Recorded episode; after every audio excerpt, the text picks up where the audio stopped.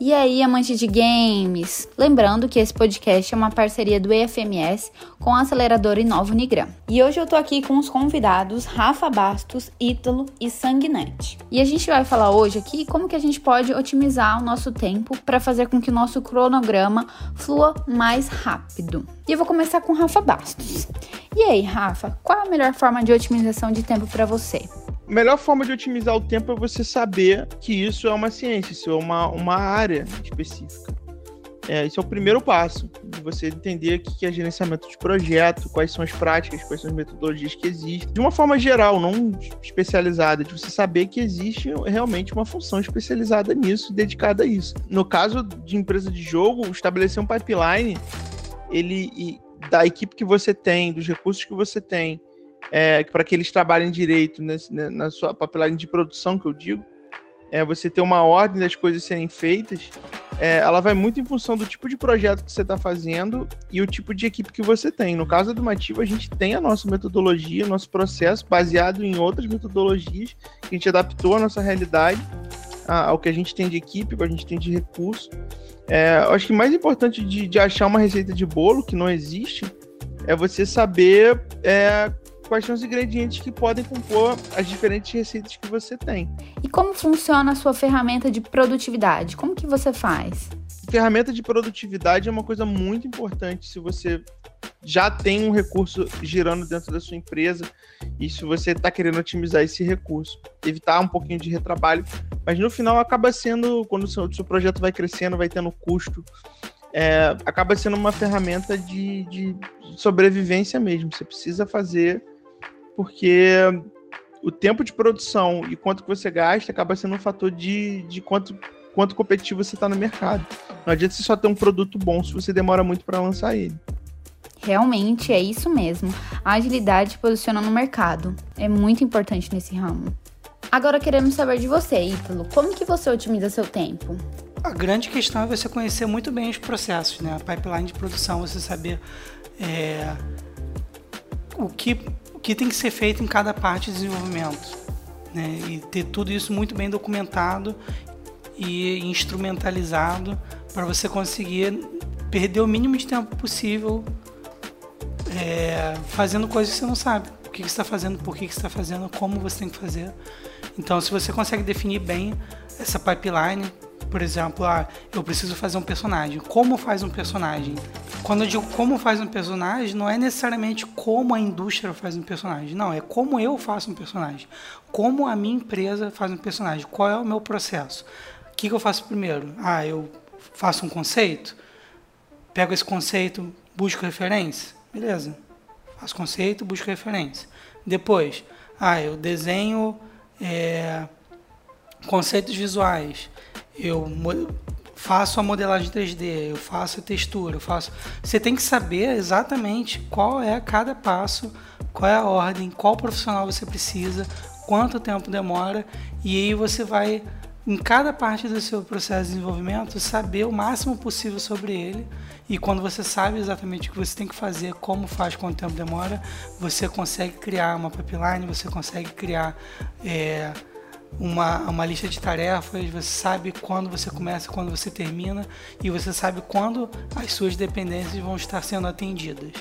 Então, com isso, você consegue otimizar o seu, o seu tempo e fazer o seu projeto fluir de maneira mais eficiente.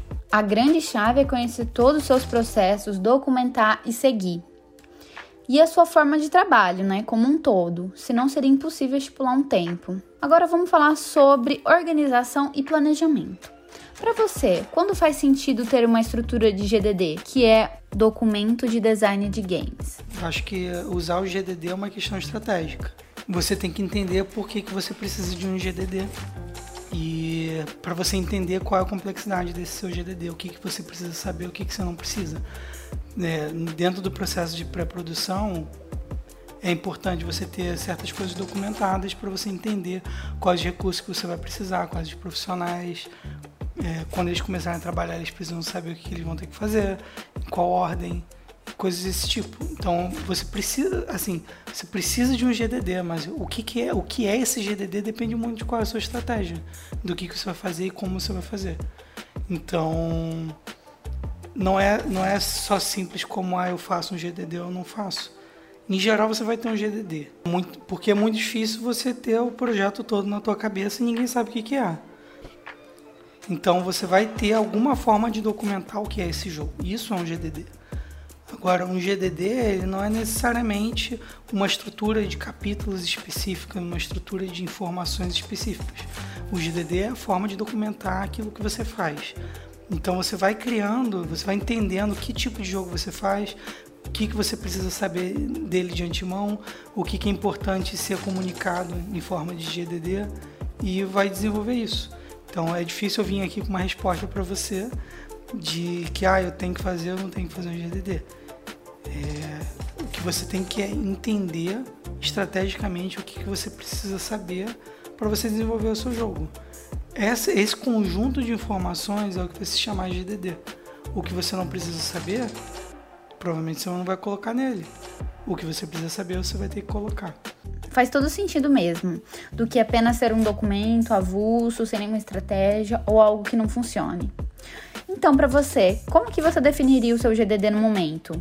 É complexo. Se eu quiser exemplificar no DevBound, por exemplo, a gente tem uma documentação toda espalhada no conjunto de páginas, no formato meio wiki, porque a gente usa o Notion.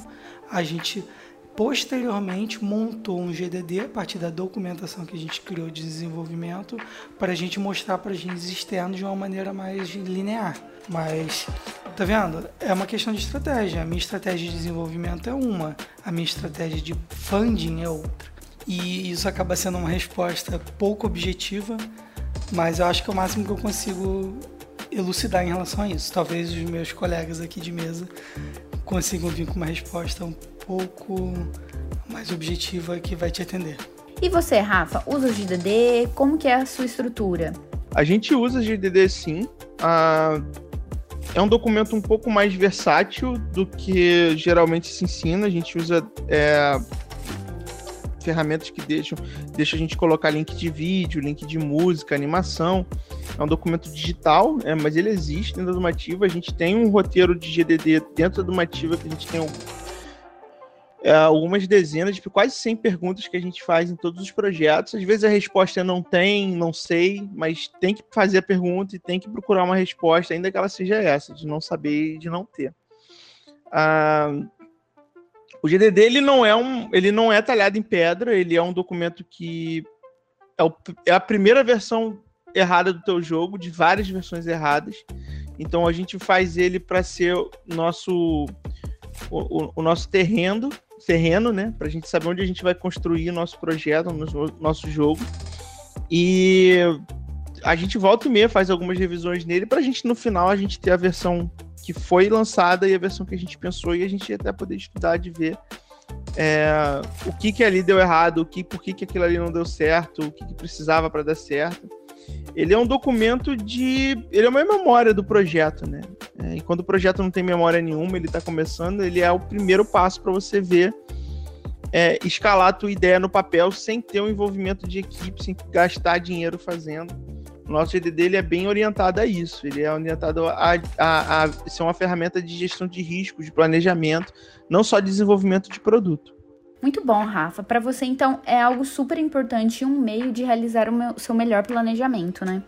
Sanguinete, para você o GDD é mais uma questão de planejamento ou otimização de tempo? Não é questão de otimizar tempo.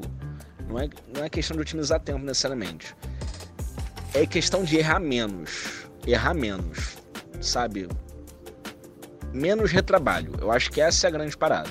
Porque todo projeto de jogo vai ter retrabalho. Todo projeto de jogo, sem exceção, vai ter alguma coisa que vai ser, vai ser desenvolvida e vai, ser, vai ter algum momento que vai pegar aquilo e vai tacar fora. Todo projeto de jogo.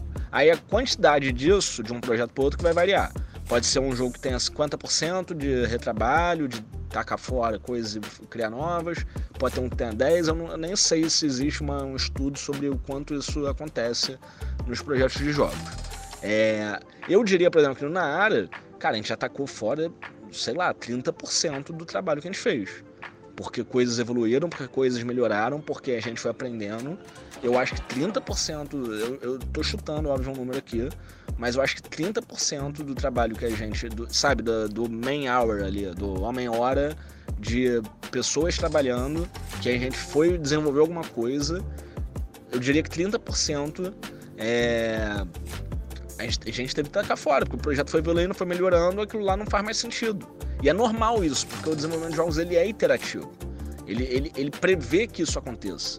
Só que essa é a parada. Aí você conseguir otimizar o quanto isso acontece, você minimizar esse retrabalho, eu acho que é o grande lance, entendeu? É você conseguir pensar e planejar seu projeto de uma forma mais assertiva, que vai vir através do aprendizado, vai vir através do erro. Não adianta. Você pode ler um milhão de artigos sobre assuntos do tipo, você pode estar um pouquinho mais informado, mas só quando você vai na prática que tu vai aprender a realidade mesmo. Isso eu falo por experiência própria. É, aqui eu acho que você falou um ponto que serve para diversas áreas, não apenas no desenvolvimento e produção de games, mas sobre a experiência. A gente aprende muito com os nossos erros. Porque é isso, o que eu vou fazer no próximo jogo, eu vou acertar, nossa, muitas vezes a mais do que eu acertei na área. Porque era meu primeiro projeto de jogo. E eu já tinha, ó, 15, 20 projetos culturais feitos, mas nenhum de jogo.